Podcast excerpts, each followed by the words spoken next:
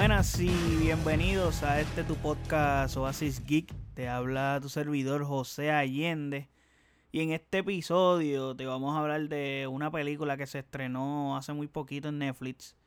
Eh, vamos a hacer un review sin spoilers. Para todo aquel que no lo haya visto, pues un review sin spoilers. So, tranquilo, pueden escuchar el episodio sin miedo.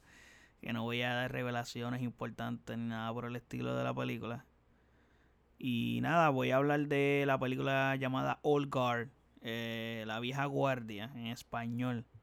Para aquel que pues necesite la traducción, pues ahí está. Esta es una película basada en los cómics con ese mismo nombre y son publicados en el 2017 y la escribió Greg Ruca. Greg Ruca ha trabajado en DC y ha escrito sobre Wonder Woman, Superman y Batman, entre otros. Y también él mismo es el guionista de esta misma película.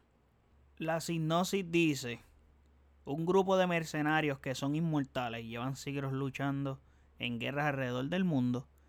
Ellos tienen la capacidad de curarse a sí mismos y descubren que alguien sabe su secreto y deben luchar para proteger el mismo y a ellos mismos debido a que quieren replicar sus habilidades.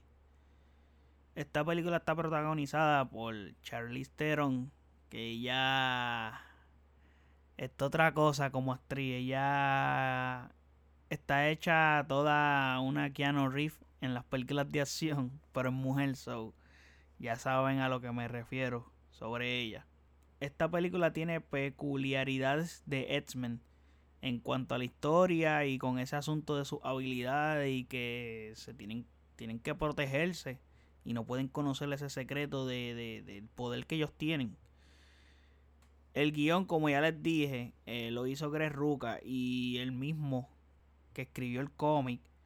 Me parece que le hizo falta algo de ayuda al ser el guion porque siento que esta película como que le faltó un plus. Como que se nota que...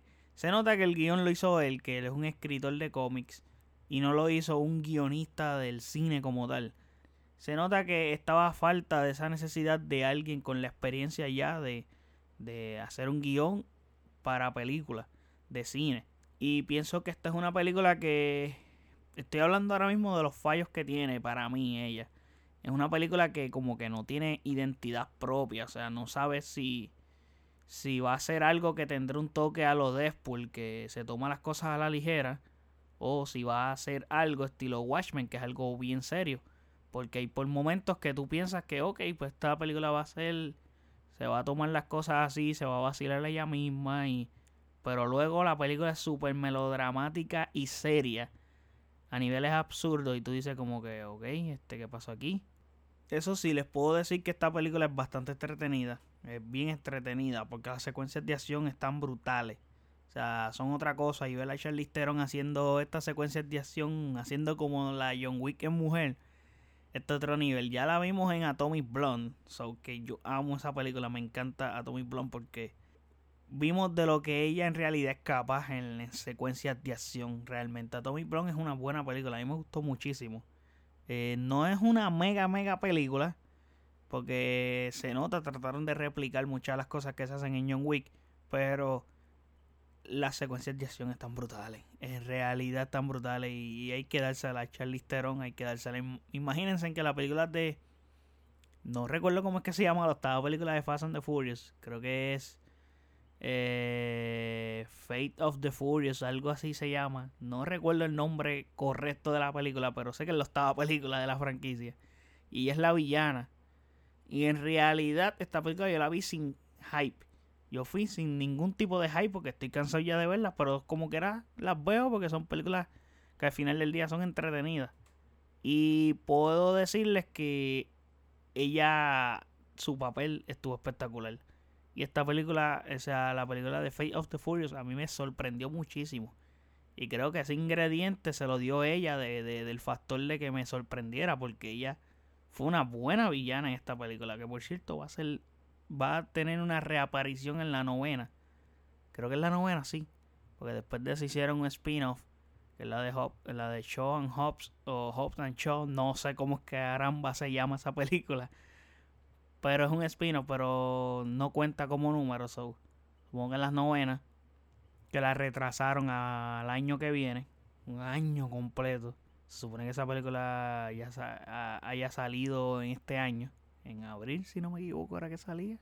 Anyway, Charlize Theron vale la pena verla en secuencias de acción. La mujer está a otro nivel, está es absurdo lo que ella hace. So, esta película vale la pena por esas escenas de acción. En mi opinión, creo que esto parece la película de origen por obligación que tocaba hacer porque es una película que mm, pienso que le faltó lograr cosas para que fuera una buena película en realidad. Es como que ve algo que tiene mucho potencial pero no lo explotaron al máximo. Y es como que se nota porque, o sea, esto es un intento de Netflix de crear una franquicia. Porque al final del día, pues lo ves desde el principio y durante la película. Y sabes, y lo estás notando, que la intención de Netflix aquí es seguir contando esta historia más adelante.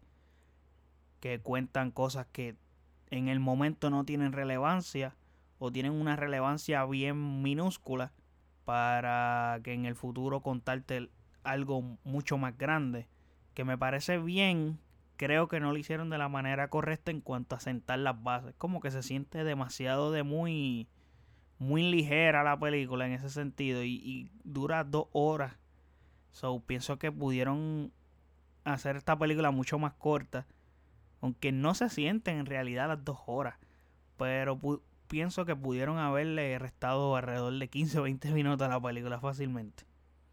Pero es una película, en realidad es una película que no, no la tienes que ver por obligación, pero se deja verlo. O sea, si te interesa ver una película entretenida, si te interesa ver una película para pasarla bien un rato, todo nice, puedes verla, te vas a divertir porque Charlize Theron te da un espectáculo brutal de acción.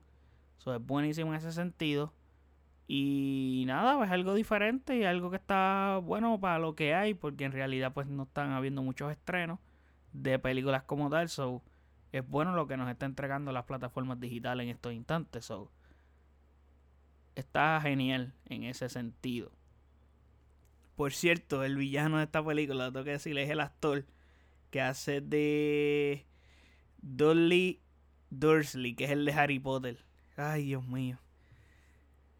Ay, Dios mío. Es que honestamente tendría que decirte que esto es lo peor que tiene esta película. Es lo peor que tiene. Porque es que el tipo como que es demasiado de pintoresco, es demasiado de, ¿cómo podría decirles? El tipo pasa a ser un villano clichoso a ese nivel.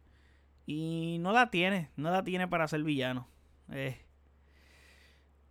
realmente pienso que la premisa mayor de esta película es las secuencias de acción, que es el fuerte, y el desarrollo de dos o tres personajes de los principales, de los héroes, que son los que en realidad cargan todo el peso de la película, especialmente Charlize Theron.